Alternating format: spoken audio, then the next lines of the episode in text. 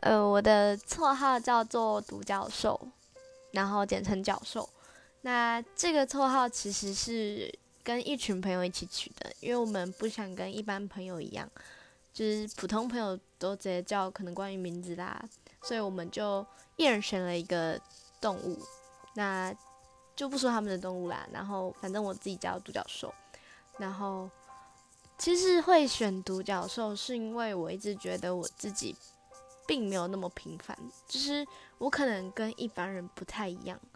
像是我的忧郁，或者是我内心的想法，然后我自己很喜欢创作，就这些灵感什么的，然后我很希望就是能够不要被找到，不要跟这世界一样，就是